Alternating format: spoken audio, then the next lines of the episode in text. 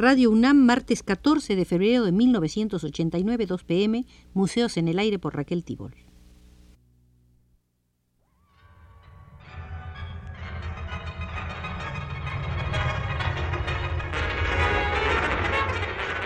Radio UNAM presenta Museos en el Aire.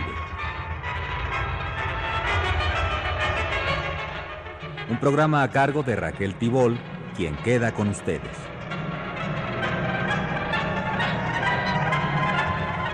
Los invito a que realicemos una segunda visita al Museo del Libro de Arte, donde estamos celebrando los 15 años de la aparición de un libro verdaderamente importante, América Latina en sus artes, libro colectivo coordinado por el crítico Damián Bayón y en el que colaboraron críticos de varios países de América Latina.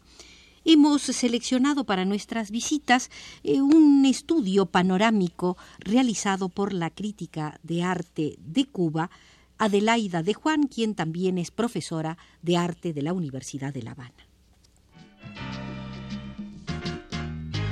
No vivo en una sociedad perfecta, yo pido que no se le dé ese nombre. Si alguna cosa me hace sentir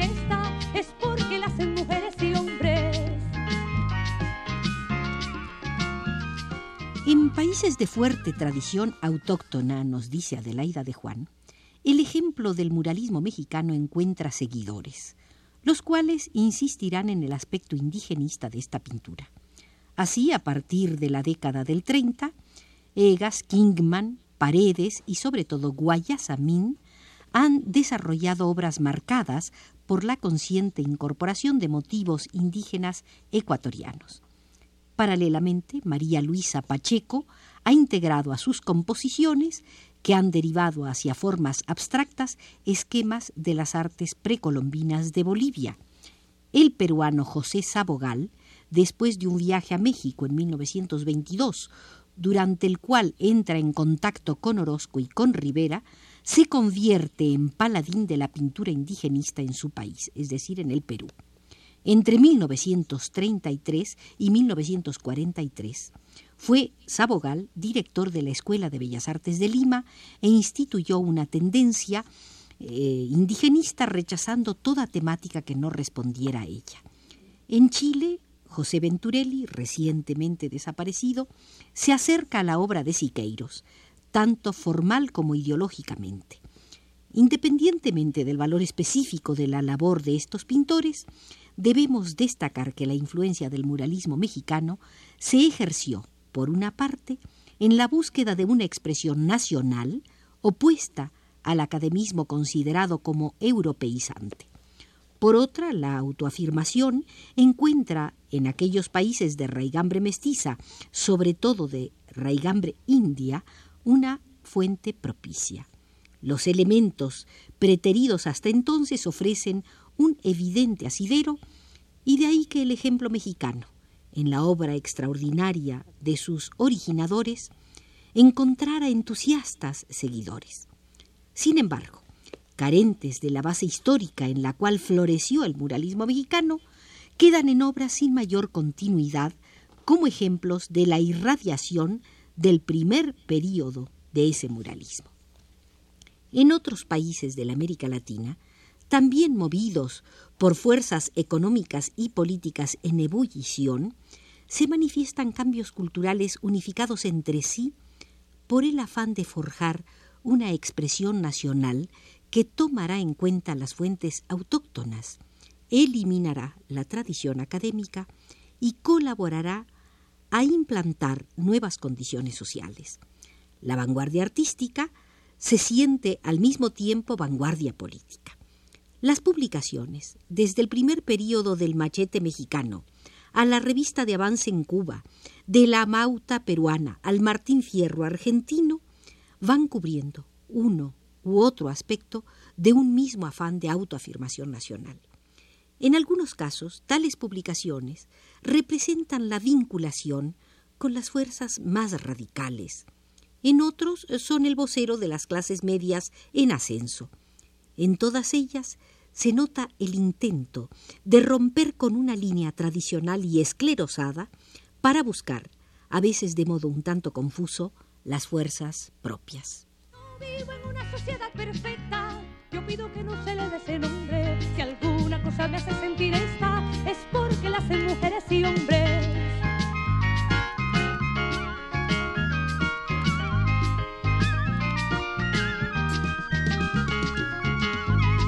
Nacer? ¿Quién la idealizó? ¿Quién vio que cambió a su En parecer? los inicios de la década del 20 se darán a conocer en el Brasil, país agitado por los movimientos que culminarán con la marcha de prestes al interior desconocido del país entre 1925 y 1927. Los movimientos Antropófago y Pau Brasil. En 1922, la Semana de Arte Moderno en San Pablo es un esfuerzo heroico por introducir formas nuevas y propias en un ambiente dominado por esquemas estereotipados. Exposiciones previas de Malfatti y Segal habían sido las precursoras. Con el concurso de Di Cavalcanti, la semana habría de representar un primer esfuerzo colectivo, aunque reducido, de importancia histórica. En estos años 1922-1930, llamados heroicos por Carlos Ribeiro, los pintores predicaban una vuelta a la naturaleza brasileña, un interés por el barrio cotidiano, por los temas inmediatamente identificables como cercanos y próximos. En los años subsiguientes, 1930, 1945, se realiza por los pintores que ya hemos citado, eh, Malfatti y Segal, y además por Portinari, Panchetti, da Veiga Guinart y otros, una interpretación más libre de los motivos nacionales. Las entidades oficiales comienzan a apoyar a los pintores. El salón se adscribe a la Escuela Nacional de Bellas Artes, dirigida desde 1930 por el gran arquitecto Lucio Costa. El Ministerio de Instrucción Pública en Río de Janeiro se convierte en 1937 en un centro de las diversas manifestaciones plásticas. Durante este periodo, Portinari alcanza su forma definitiva, dedicando gran parte de su esfuerzo al tema del negro, al de los trabajos en el campo. No es el suyo un interés aislado. En 1930, Segal pintará Madre Negra, cuadro en el cual aparecerá, junto al tema negro, la denuncia social explícita. En este caso, será la primera vez que surge la favela en la pintura brasileña, ocupando un puesto central. Con anterioridad, 1925, el propio Segal la introducía como un apunte en un paisaje. En la Argentina se funda en febrero de 1924 la publicación Martín Fierro, la cual hasta noviembre de 1927 habría de constituir la vanguardia de un movimiento que abarcó las letras, las artes plásticas, la arquitectura, la música, el teatro y el cine. En ella el poeta Oliverio Girondo expresa en un manifiesto Martín Fierro siente la necesidad imprescindible de definirse y de llamar a cuantos sean capaces de percibir que nos hallamos en presencia de una nueva sensibilidad y de una nueva comprensión que al ponernos de acuerdo con nosotros mismos nos descubre panoramas insospechados y nuevas formas y medios de expresión. Hasta aquí el eh, manifiesto firmado por Oliverio Girondo.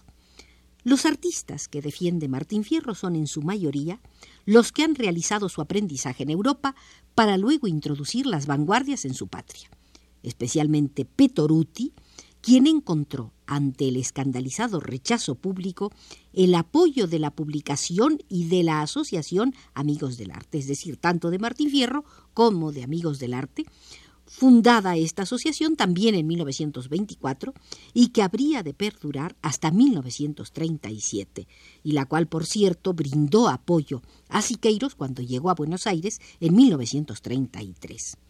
En realidad, la irradiación de ambas, tanto de la revista como de la asociación, se ciña al periodo 1924-1930.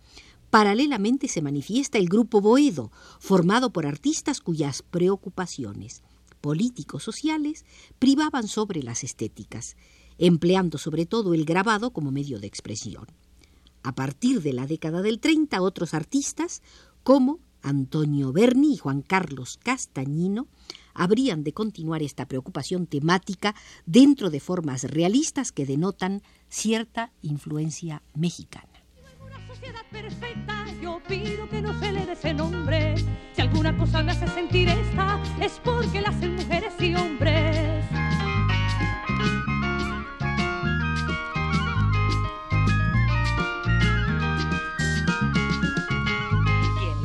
Papel similar al desempeñado por Martín Fierro, por la revista Martín Fierro, fue asumido en Cuba por la revista de Avance, 1927-1930.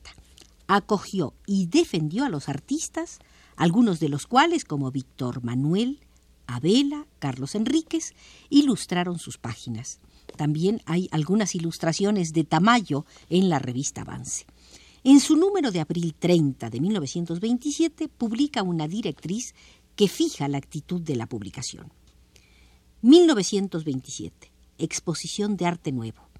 Cábele a 1927 el honor de agrupar bajo su patronímico esta primera exposición colectiva de arte nuevo que se celebra en Cuba, los nombres y aportaciones de todos los artistas de la nueva generación que con ahincado empeño luchan por incorporar nuestro arte a los grandes empeños de nuestra hora, sin abandonar, empero, su cubanismo esencial.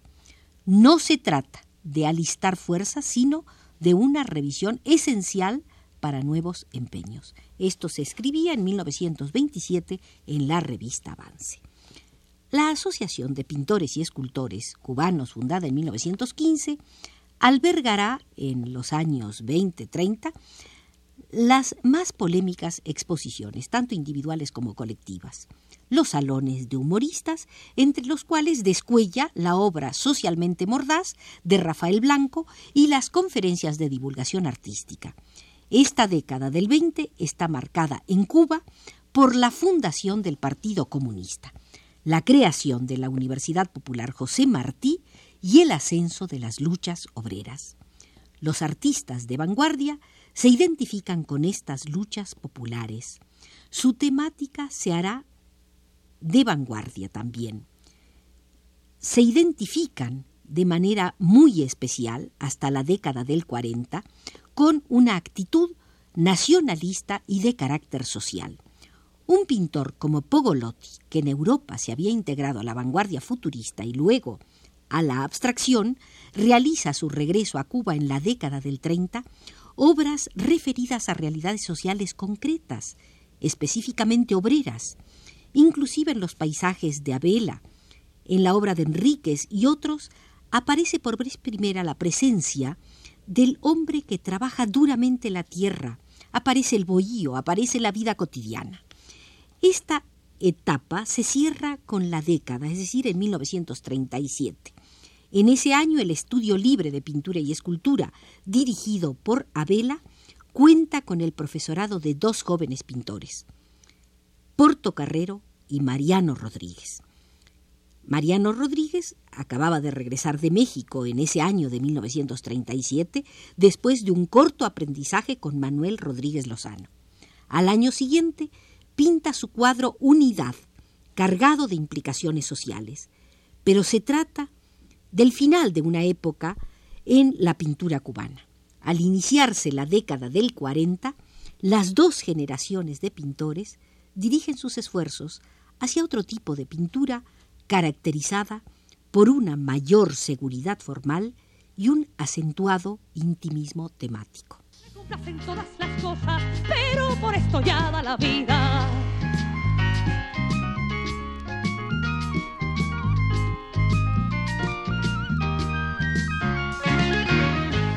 Hemos terminado la segunda visita al Museo del Libro de Arte, donde estamos celebrando los 15 años de la aparición de América Latina en sus artes, libro auspiciado por la UNESCO y que editó en México siglo XXI.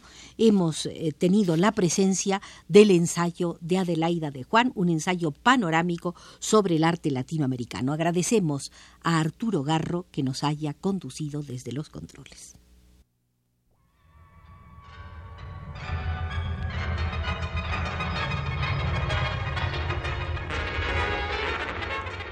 Radio UNAM presentó Museos en el Aire.